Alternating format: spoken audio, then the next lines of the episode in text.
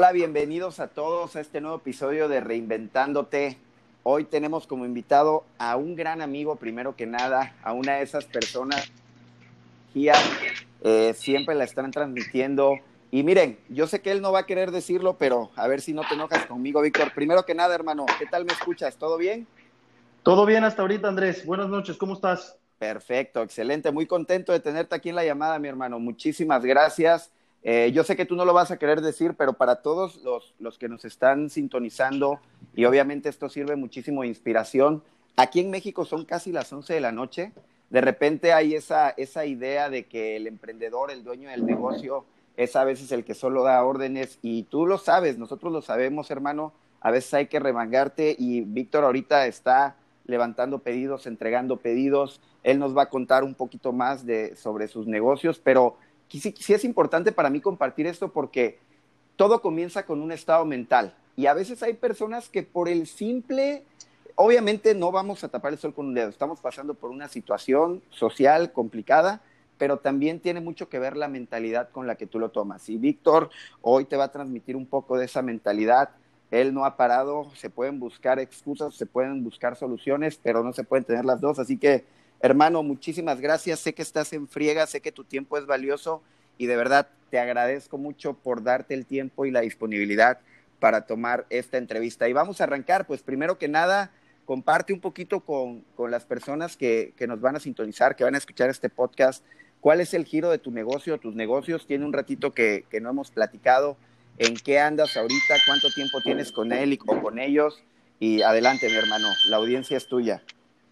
No, hombre, Andrés, antes que nada, yo te agradezco a ti que me hayas brindado a mí este espacio para poder, digo, como dices, expresar, y más en este segmento tan pequeño, pero que viene en una tendencia de crecimiento en alta, que es este, este segmento de emprendedores, el, el, poder tener un foro así, esto que estás haciendo, este podcast que estás generando, tratando de inspirar, tratando de motivar, es algo para lo que definitivamente no podía decir que no. Yo quería sumarme, quería ver cómo puedo contribuir y qué mejor que que pues con una historia de alguien que está viviendo el camino, porque digo, es diferente cuando lo cuentas y ya tienes todo el éxito del mundo y voltear al pasado y decir, mira, ya lo logré y lo logré por esto, es totalmente diferente a decir, a ver, lo estoy haciendo y lo estoy haciendo con estos baches, con estas caídas, este, pero seguimos adelante, ¿no? Yo contigo, Andrés, vaya, te conozco igual de hace mucho tiempo, hemos tenido negocios en conjunto, hemos tenido por coincidencias de la vida varias, varias ocasiones en las que nos hemos cruzado y,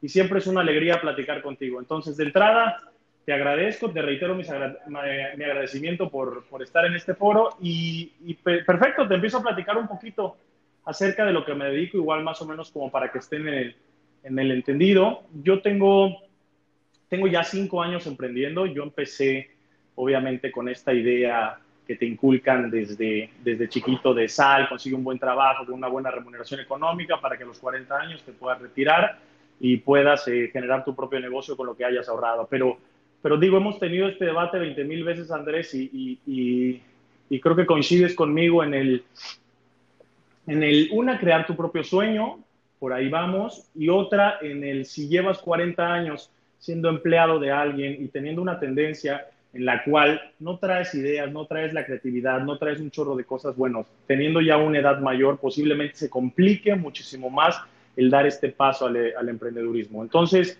eh, yo estoy ahorita en diferentes sectores. En lo personal estoy tanto prestando servicios como en el retail, en temas de venta de productos.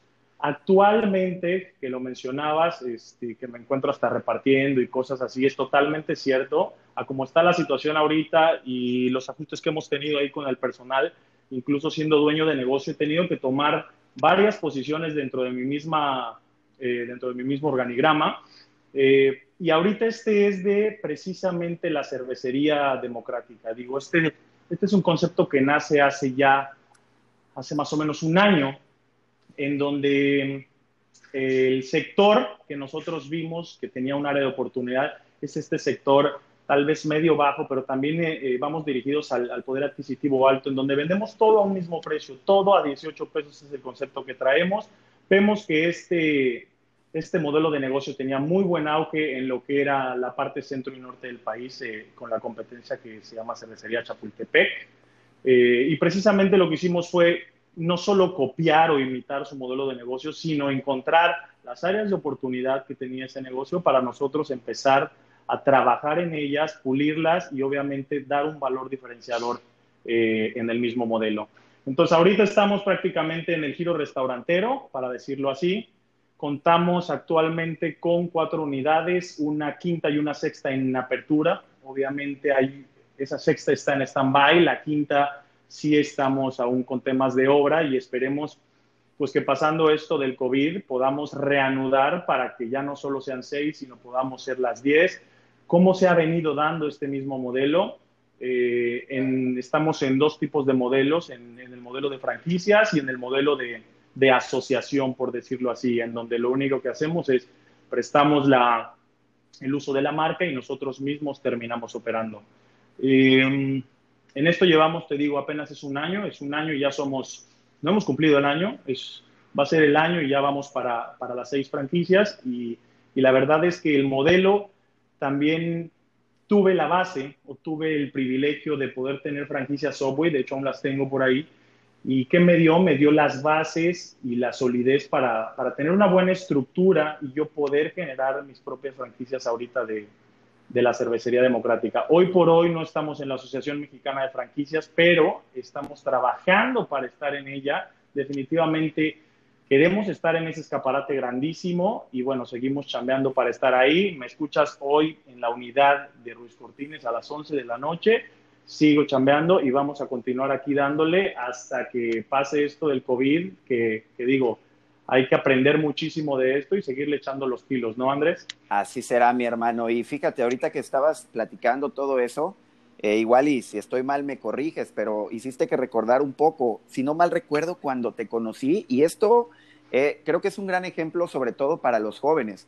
Yo recuerdo que cuando conocí al buen Víctor, él tenía un trabajo en TAMSA, de ese trabajo que tal vez ahorita muchísimos jóvenes es como el trabajo de los sueños, bien pagado en una buena empresa, con prestaciones, y él tomó ese riesgo, por así llamarlo, que para, yo creo que con la mentalidad que nosotros tenemos, Vicky, que nos ha enseñado la vida, creo que es más riesgo quedarte ahí, ¿no? Pero yo recuerdo que tú tomaste ese riesgo de, decir renuncio para ir por tus sueños y para emprender cuando nadie te garantiza nada. Entonces, esa es una, es una también gran historia, mi hermano. Y bueno, para todos los que nos están escuchando, Vic, porque obviamente tú sabes que uno de los motivos de esta llamada es que la gente vea que, estamos ahí afuera y que a veces una idea, algo que tú das, puede también moverles ahí la creatividad y, todo esto, ¿no? La imaginación. ¿Cuáles son los principales restos que actualmente están viviendo tus negocios con esta situación y qué medidas estás implementando para sobrellevar todo ello y cómo te estás reinventando, que es prácticamente el, título de este podcast. Pues mira, de entrada, eh, algunas de las unidades sí se vieron, todas se han visto mermadas en el tema de la facturación, pero unas definitivamente en temas de cierre, precisamente fomentando esta seguridad, estas medidas de seguridad que te pide el mismo ayuntamiento. Entonces hay, hay ayuntamientos que nos han pedido cerrar, hay otros que nos han puesto ciertas, vamos a decir, eh, eh, cláusulas como de sanidad, en donde te piden cierto distanciamiento entre mesas, que tengas gel antibacterial en la entrada, que todo tu equipo tenga el equipo de protección personal para este tipo de contingencia, llámese el cubrebocas, los guantes, etc. ¿no? Entonces estamos cumpliendo con eso en algunas y definitivamente las que están cerradas, Andrés, inclinamos, inclinamos totalmente a lo que es el servicio a domicilio.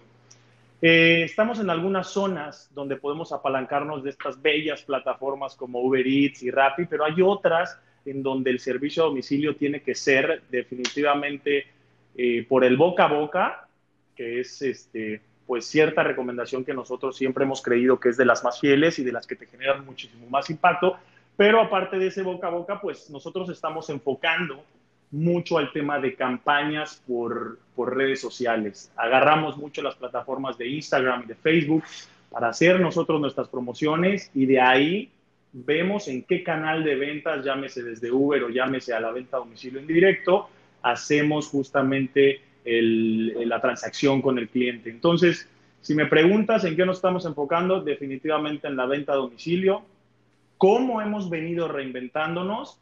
Bueno, esa es una parte muy, muy interesante. La realidad es que le estamos inclinando mucho ahorita a este, a este sector también que en Veracruz está muy limitado, que se llaman los influencers. Estamos ahorita trabajando mucho con ellos. Son estas personitas que si bien traen, como tú dijiste en un inicio, esa energía, esa chispa de querer, de querer hacer algo diferente. Y pues, ¿qué te digo? En la era de la información y en la era de lo digital, que es la que estamos viviendo, definitivamente, si no te subes a esta ola de las redes sociales, si no te subes esta ola de generar información a través de lo digital, definitivamente te estás quedando atrás y pasas a ser una especie de dinosaurio en el, en el mercado por el que estás luchando. Entonces, si me preguntas en eso, trabajamos mucho en campañas, trabajamos mucho con influencers y por otra parte, ¿qué otra este, opción o qué otra salida tomamos? Ajustamos el tema de horarios. Nos dimos cuenta que hay un área de oportunidad en donde ciertos días, casi siempre aproximados los fines de semana, estas plataformas, te digo, bellísimas como Uber y Rappi, tienen mucho más impacto en horarios en los que ninguna de mis sucursales, este, para tener pura cocina ahorita que están cerradas, teníamos operando. Es decir, yo cuando me dijeron pura cocina, dije, pues listo, llegamos hasta las 9 de la noche, pero resulta que estas plataformas trabajan 3, 4 de la mañana. Es algo que definitivamente nosotros tuvimos que adaptarnos, adaptar a nuestro personal, a los pocos que nos quedaban dentro de cocina, este, a un servidor en el tema del, de, ya sea de repartos o ya sea, ya, ya sea un tema de gestión. Entonces nos adaptamos a los horarios que estas aplicaciones son las que vienen trabajando para obviamente tratar de, no te puedo decir de tener la mejor rentabilidad del mundo porque evidentemente estamos mermados en la facturación, pero tratando de sobrevivir a esta situación que bueno, tan complicada es no solo en mi sector, sino, sino en el sector este, en general, ¿no? Claro, claro, Vicky, de verdad, con estas, estos tips o estos consejos que les puedes dar a todas estas personas, porque estoy seguro que alguien que nos escuche también puede tener un giro similar al tuyo. Y precisamente viene esta siguiente pregunta. ¿Qué consejo le darías a otros emprendedores y dueños de negocios en este momento? En general, pero sobre todo enfocado al giro que tú tienes más experiencia y que obviamente estás implementando todas estas, estas reinvenciones, por así llamarlas? Mira, algo que yo daría como consejo en general, digo, es que, creo que esto va, va muy por atrás o, muchísimo más al tema ya también eh, de cómo asimilas la situación. Una cosa es cómo te afecta en tus negocios, en tu vida personal, y otra cosa es cómo la asimilas. Lo único que yo puedo aconsejar aquí es la resignación de por qué me sucede esto a mí y en realidad no tomar las cosas como esto es para todos por igual, es lo que creo que viene afectando más. Mi consejo hoy por hoy es acepta que esto está sucediendo y ahora no solamente me quejo de que está sucediendo, sino quito el quejarme y me dedico a solucionar. Encuentro soluciones, me reinvento, como bien dices, y, digo, me encanta el nombre del podcast porque es precisamente lo que tiene que hacer esta nueva generación. Así como había pasado hace 10, 15, 20, 30 años que venimos de una era industrial a pasar una era de la información, ellos tuvieron que hacer esa reinvención. Hoy por hoy nos toca a nosotros, probablemente nos toquen varias. Tú sabes que la tecnología va creciendo a pasos agigantados y simplemente lo que tienes que hacer, como ya lo mencioné, es subirte a la ola. Hoy por hoy es una es una circunstancia que nos está pegando a todos, pero te pega anémicamente también. Entonces, lo que tienes que dejar hacer es resignar y cambia ese chip, ese mindset que bien mencionaste, a aceptar la situación. En el momento en el que tú aceptas, dejas de quejar y tu mindset te obliga, ya lo estoy aceptando, esto está sucediendo, ¿qué voy a hacer al respecto? Me encanta, me encanta ese consejo, hermano, y esto es general, eso no es nada más. Es más, esto podría ir o va no solamente para emprendedores, va para cualquier persona, incluso personas que son, eh, que trabajan para alguna empresa y de repente se ven mermados en su trabajo, los tienen que recortar, es aceptarlo y vamos por la siguiente. Hermano, y la última pregunta y después de eso, obviamente tú tienes toda libertad. Eh, si por ahí tienes promociones que quieres dar, dar a conocer con la comunidad, si quieres, nos dices cómo te podemos encontrar en todas tus redes sociales, tus, tus comercios, todo eso.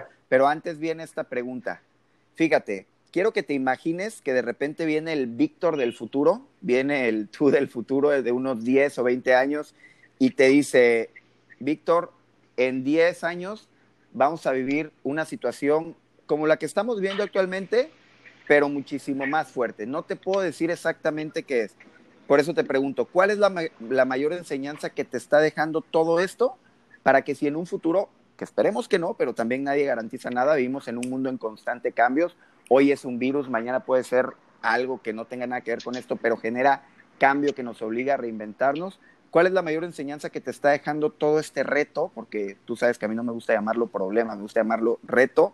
Todo este reto para, para, estar más preparado en un futuro, si llegara a pasar.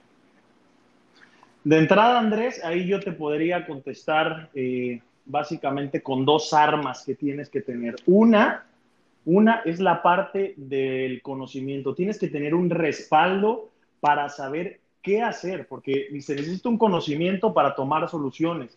Y la otra es definitivamente la actitud que traes, que esto lo ligo a una palabra muy poderosa que se llama resiliencia.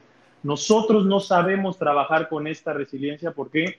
Porque a ti te educan, el sistema educativo desde niño te enfoca a que precisamente seas esta personita que saca los 9 y 10, porque sacar los 5, 6, 7, 8 está mal visto, y si tú te paras en esa posición en donde está mal visto, sientes cómo te aborda muchísimo la crítica y no estamos acostumbrados a recibir esa crítica, por lo tanto, vamos por esos 9 y 10. Me estoy yendo a un ejemplo extremista como para que dimensionemos qué es lo que quiero decirte un poquito con, con tema de resiliencia. No estamos acostumbrados a recibir esa crítica, a recibir el no, tenemos una aversión al rechazo. Entonces, cuando de repente vienen este tipo de situaciones, contingencias, ajenas totalmente a nuestra gestión, Andrés, no sabemos cómo reaccionar y muchos de nosotros, te puedo decir un porcentaje altísimo, se quiebra vamos a decir, moralmente hablando, anémicamente hablando. Una cosa es lo que le sucede al negocio. El negocio puede quebrar porque los números no mienten, los números son fríos y simplemente si no te da para una nómina, no te da para una proyección de renta de tres meses, no te da para insumos,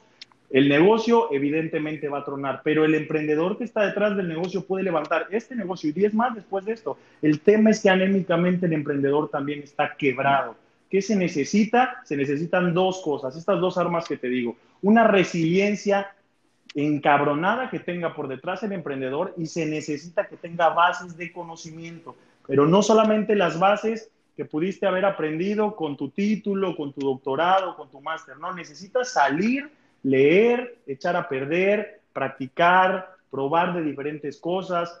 Si algo yo, vaya, eh, predico mucho es, es, esta frase gringa que pasa mucho al español, es ¿Are you growing or are you dying? Te, lo pone, te lo pone al extremo eh, el gringo, cuando lo pasas al español, aquí, aquí Alex Day lo menciona como estás creciendo o estás envejeciendo. Y digo, es una frase que a, que a pesar de, de sonar ya un poquito trillada, es una frase muy fuerte porque es algo cierto.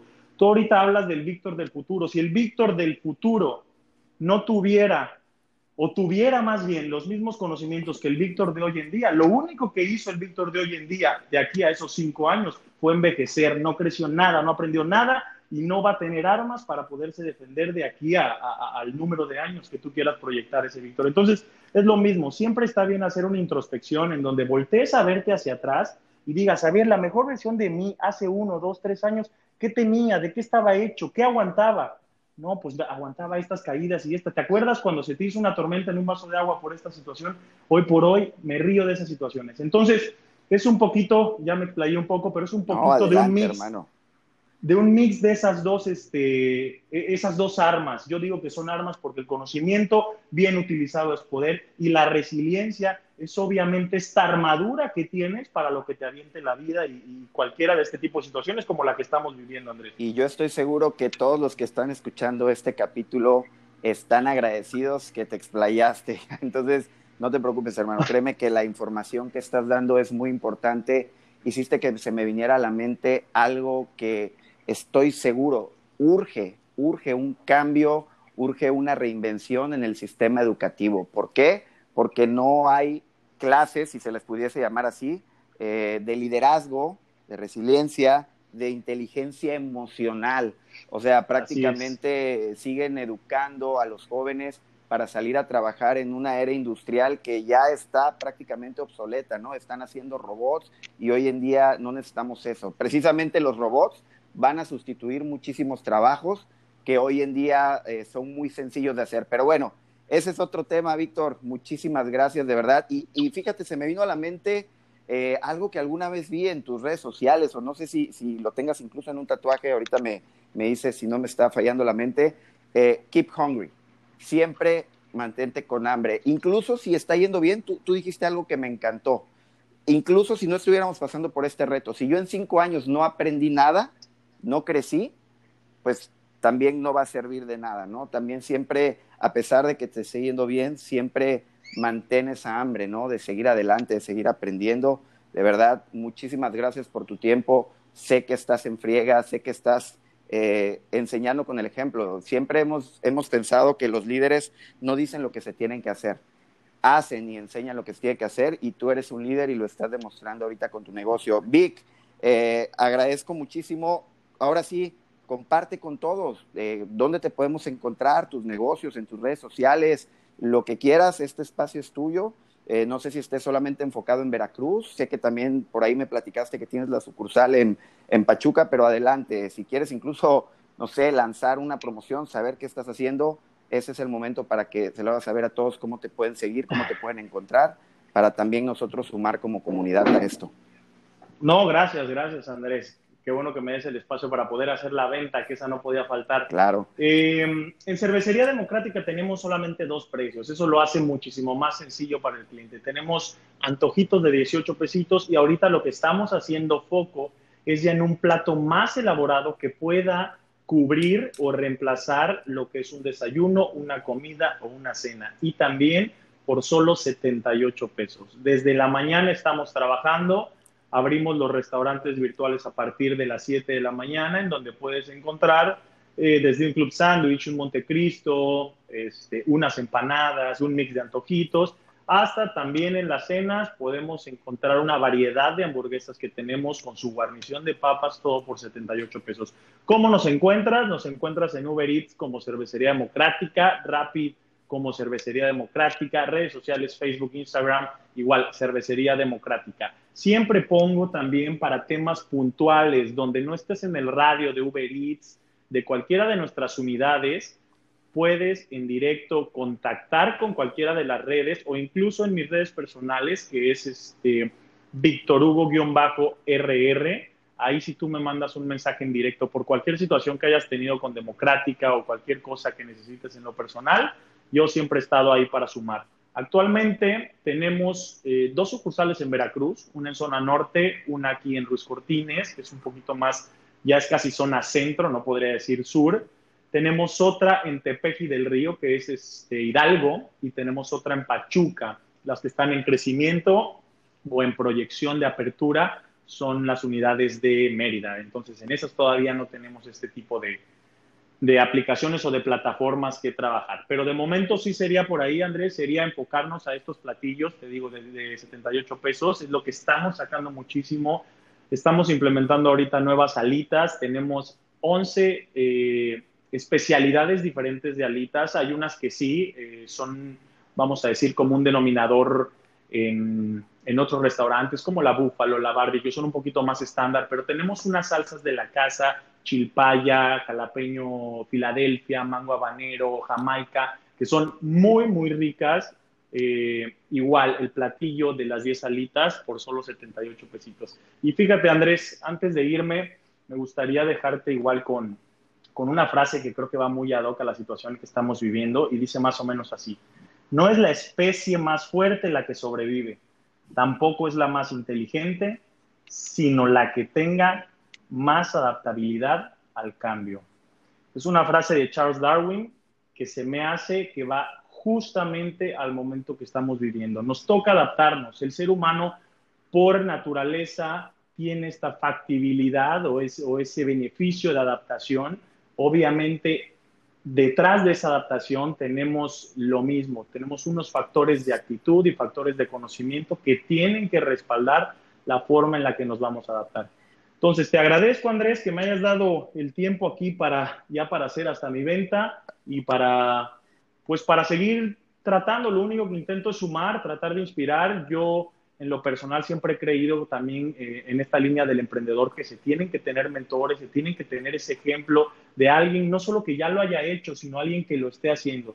Hoy en día tú, hermano, y yo lo estamos haciendo y hay que, hay que seguir luchando para demostrar y en un futuro ser los que demos la plática de ya lo hicimos. Y creo que lo creo pues, que, creo que conociéndonos lo vamos a, querer seguir haciendo por el amor y la inspiración y porque sé que y lo digo por ti porque sé que eres igual a mí en eso, no podemos quedarnos quietos aunque estuviéramos excelentemente bien. Y, y mira, no me lo vas a creer, mientras decías esa frase, yo me reía por acá, yo sé que aquí no tenemos video, porque esa frase la digo muchísimo en mis pláticas de los últimos, ¿qué te gusta? Dos años, año y medio. Es una de mis frases favoritas también y hoy más que nunca eh, aplica muchísimo. No es ni el más fuerte ni el más inteligente, es el que mejor o el que tiene la habilidad de mejor adaptarse. Mi Vic, pues muchísimas gracias, de verdad, créeme que... gracias, primero, gracias por inspirar, gracias por seguir moviendo la economía, porque también gracias a personas como tú, muchas familias siguen, siguen pudiendo llevar... Eh,